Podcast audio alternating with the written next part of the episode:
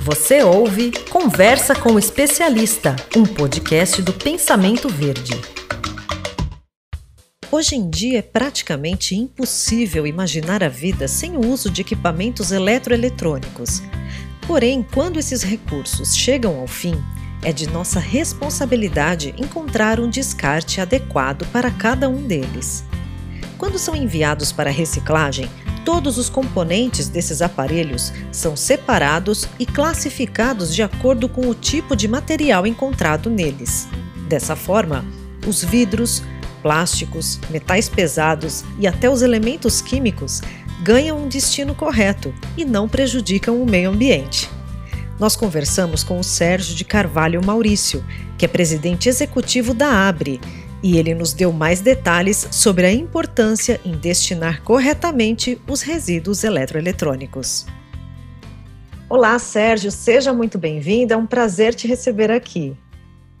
Olá, Fernando, o prazer é todo meu poder contribuir com esse tema tão importante. Sérgio, eu gostaria que você nos falasse sobre os benefícios e também os malefícios do descarte incorreto dos eletroeletrônicos fora de uso. Fernanda, é interessante porque eu não consigo ver malefícios, né? Então eu vou falar realmente dos benefícios. Uh, aliás, eu não consigo ver benefícios no descarte incorreto. Eu só vejo malefícios, né? Os benefícios são justamente no descarte ambientalmente correto, né? Uh, que leva o consumidor final a buscar um ponto de entrega voluntária para os seus produtos e garantir que ele siga um caminho do que nós chamamos de logística reversa, manufatura reversa. Esses produtos descartados de maneira inadequada ou incorreta, como você me perguntou, eles acabam trazendo uma série de problemas. Primeiro que onde esses produtos estão sendo descartados, quer seja no lixo comum, que vai parar nos aterros sanitários ou nos lixões, eh, ele compromete sempre o meio ambiente. Nos aterros, porque ele limita a vida útil dos aterros, gera custos adicionais, e nos lixões, muito pior, porque ele acaba contaminando o meio ambiente.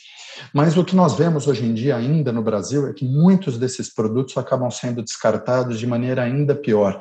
Eles são jogados nas praias, nos rios, nos terrenos baldios, ah, e aí, sem dúvida nenhuma, produtos que são compostos por polímeros, plásticos, vidros, metais e todas as naturezas, que são produtos de difícil decomposição, vão acabar contaminando o meio ambiente por anos e anos.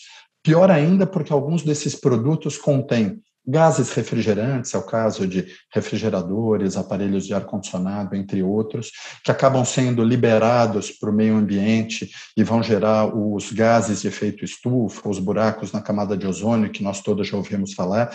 Outros produtos têm uh, óleos uh, lubrificantes na sua composição, que também, uma vez liberados no meio ambiente gera uma série de problemas, além de metais pesados que, infelizmente, alguns dos eletroeletrônicos, principalmente os mais antigos, ainda compõem, uh, têm na sua composição. Né?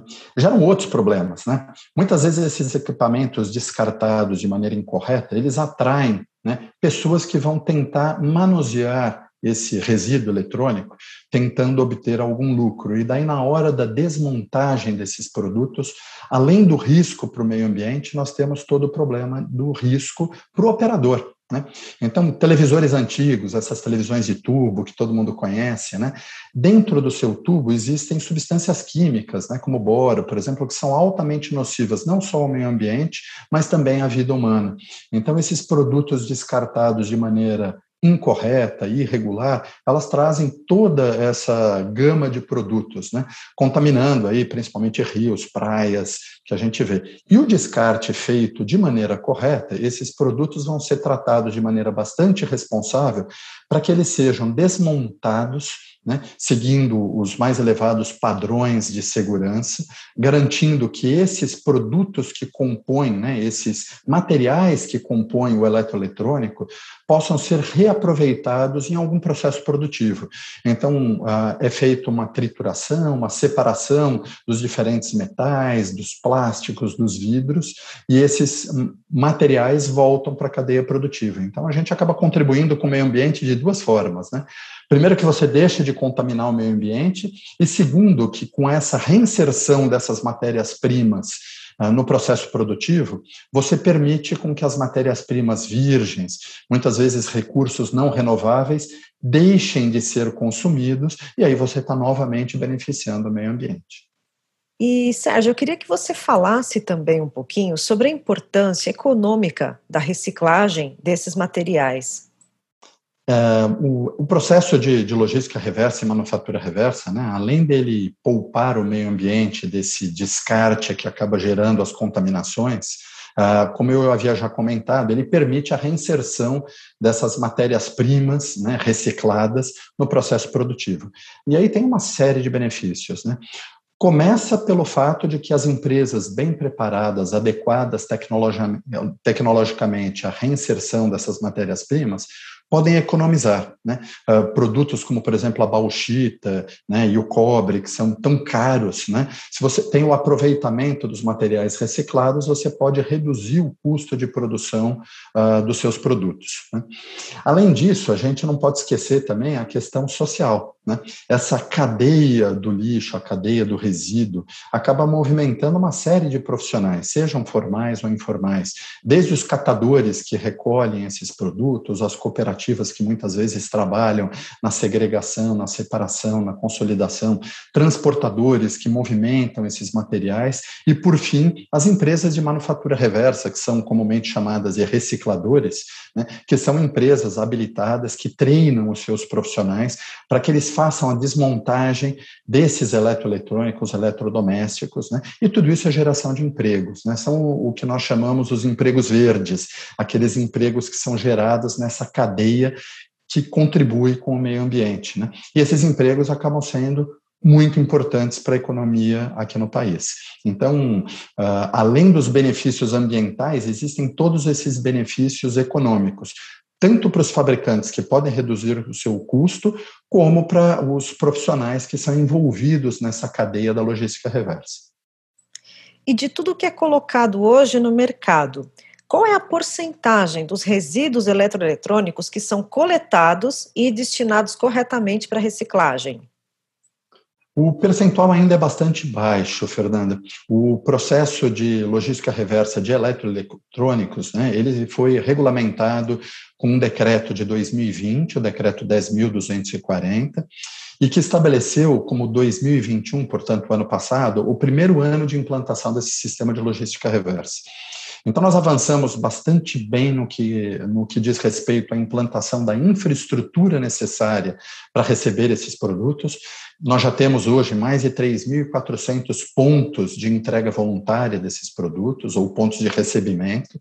Nós damos atendimento a mais de 1.200 cidades, o que é bastante positivo, embora ainda seja pouco para as dimensões do país. Né? Nós precisamos crescer muito mais com esses números, mas eu vejo como números muito positivos para um primeiro ano de implantação. Né? Ah, bom, a ABRE, a nossa associação, a Associação Brasileira de Reciclagem de Eletroeletrônicos e Eletrodomésticos, ela dá destinação final ambientalmente correta a 100% dos produtos que são recebidos pelo nosso sistema. E no ano passado foram mais de 1 milhão e 200 mil quilos de produtos que nós recebemos, né? 1 milhão de quilos que iriam para o meio ambiente se não tivessem uma destinação correta. Uh, esse volume ainda é baixo se nós comparamos com o total de produtos colocados no mercado, mas depende ainda dessa mudança de cultura. Né? Muitos brasileiros ainda não sabem da importância dessa destinação final ambientalmente correta, e por isso que Uh, veículos de comunicação como esse podcast ajudam muito a levar a milhões de brasileiros o conhecimento do seu papel, de como ele também pode contribuir para esse processo. Uh, mas, além disso, nós temos trabalhado em conjunto com prefeituras, com comerciantes, com vários outros canais de comunicação para estabelecer esse processo de mudança de cultura do brasileiro. E a nossa expectativa é que, ao longo dos próximos anos, nós possamos acelerar essa mudança de cultura. Cultura eh, geralmente é um processo que leva anos para que nós consigamos mudar, né? Mas com essa comunicação mais intensa, né? E hoje em dia uh, eu já percebo essa preocupação com o meio ambiente em todas as cidades, na maioria dos brasileiros já existe essa preocupação. A coleta seletiva de lixo já está implementada em vários municípios e isso já acendeu a luz para a questão do meio ambiente e do planeta que nós queremos deixar para as futuras gerações. Então, eu particularmente estou convicto de que com essa divulgação mais intensa, nós vamos conseguir crescer esse percentual que hoje é destinado de maneira correta. Inclusive, existe também um acordo setorial para a logística reversa de produtos eletroeletrônicos que determina algumas metas de reciclagem dos aparelhos de uso doméstico. Como vem sendo a adesão das empresas e também, enfim, de todos né, que fazem parte dessa cadeia, às exigências desse acordo? Eu, eu, diria que até mais importante do que o acordo setorial foram os decretos mais recentes. Né? Então, como eu já havia comentado antes, em fevereiro de 2020 houve o decreto federal 10.240, que regulamenta a logística reversa de eletroeletrônicos. Agora, no começo desse ano, em janeiro desse ano, nós tivemos o decreto 10.936, em 2022, que complementa e ajusta o decreto 10.240, assim como a Política Nacional de Resíduos Sólidos. Né? Uh, e mais recentemente ainda, uh, durante a, o ano de 2022, nós tivemos dois novos decretos, né? o 11.043 e o 11.044, que uh, estabeleceram, respectivamente, o Plano Nacional de Resíduos, que estabelece metas e formas de regulamentar também a Política Nacional de Resíduos Sólidos, e o 11.044, que estabelece o programa Recicla Mais, que permite a comercialização dos créditos de reciclagem, que coloca para dentro desse sistema de logística reversa aqueles pequenos recicladores que acabam recebendo alguns produtos, fazendo a triagem, a consolidação, a reciclagem uh, dos produtos, dos materiais Uh, e eles vão poder vender esses créditos de reciclagem para as empresas. E eu acho que todos esses decretos federais acabaram mobilizando também a iniciativa privada, os fabricantes, importadores, assim como comerciantes, uh, no sentido de entenderem os, a sua responsabilidade quanto a esse processo de logística reversa. A Abre tinha até 2020, ou vamos dizer aí, final de 2019, menos de 30 empresas associadas. Hoje nós temos 54 empresas associadas, entre os maiores e mais importantes fabricantes de eletroeletrônicos no país. Uh, eles representam hoje 186 marcas de produtos conhecidas que são colocados no mercado, produtos que, como nós gostamos de dizer, vão do fone de ouvido à geladeira, então tem um espectro bastante grande. No nosso website, né, no www.abre com dois s.org.br, tem uma lista bastante grande de produtos exaustiva, são mais de 200 produtos, e essa lista é uma lista que não tem fim, ela continua crescendo à medida que novos produtos são colocados no mercado, novas tecnologias aparecem, né? e de produtos que eh, muitas vezes têm ciclo de vida bastante pequeno, produtos que se danificam com pouco tempo, às vezes, de uso, né? ou por mau uso, ou por alguma falha, e como eles não vão ter mais uso, eles precisam ser destinados de maneira correta. Né?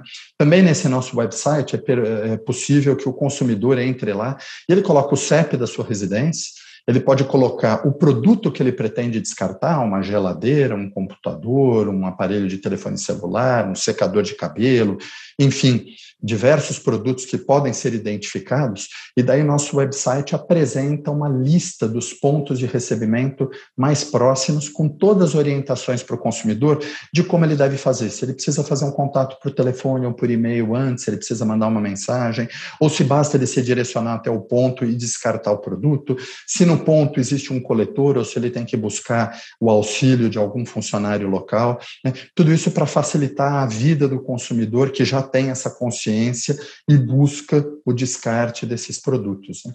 Não tem a menor dúvida né, que novos decretos, novas regulamentações vão surgir, uh, sempre no sentido de impulsionar o processo. Mas eu diria que hoje o mais importante é que o consumidor também entenda o seu papel, tome essa consciência e tome atitude. Né? A logística reversa, ela começa efetivamente com a intenção do consumidor de fazer alguma coisa correta com aquele produto que ele não pretende mais usar quer seja porque a tecnologia ficou ultrapassada, ou porque ele apresentou um defeito que não é mais passível de conserto, ou por qualquer outro motivo. Se ele pretende descartar, que ele descarte da maneira correta. E hoje não tem mais desculpa para fazer errado, né? Você mesmo falou que no site tem todas as orientações, inclusive para quem quiser descartar coisas grandes como geladeiras, né? Eu ia até te perguntar isso. Então tá tudo bem mais fácil para o consumidor, né? Também. Sem dúvida, mais fácil e mais fácil de conseguir informação, né, Fernanda?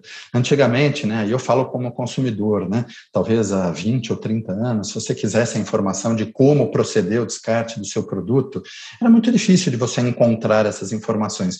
Hoje em dia, com os computadores poderosos que nós temos nos nossos bolsos, com celulares, com meia dúzia de cliques você já consegue a informação, seja no website de associações como a Abre, ou no website dos fabricantes, ou através dos websites das prefeituras, do governo. Sempre existe uma forma de você conseguir as informações referentes à maneira correta de você proceder com o seu produto. Isso não só para o eletroeletrônico, né? mas existem muitos outros setores que também já têm logística reversa implantada no país. Né?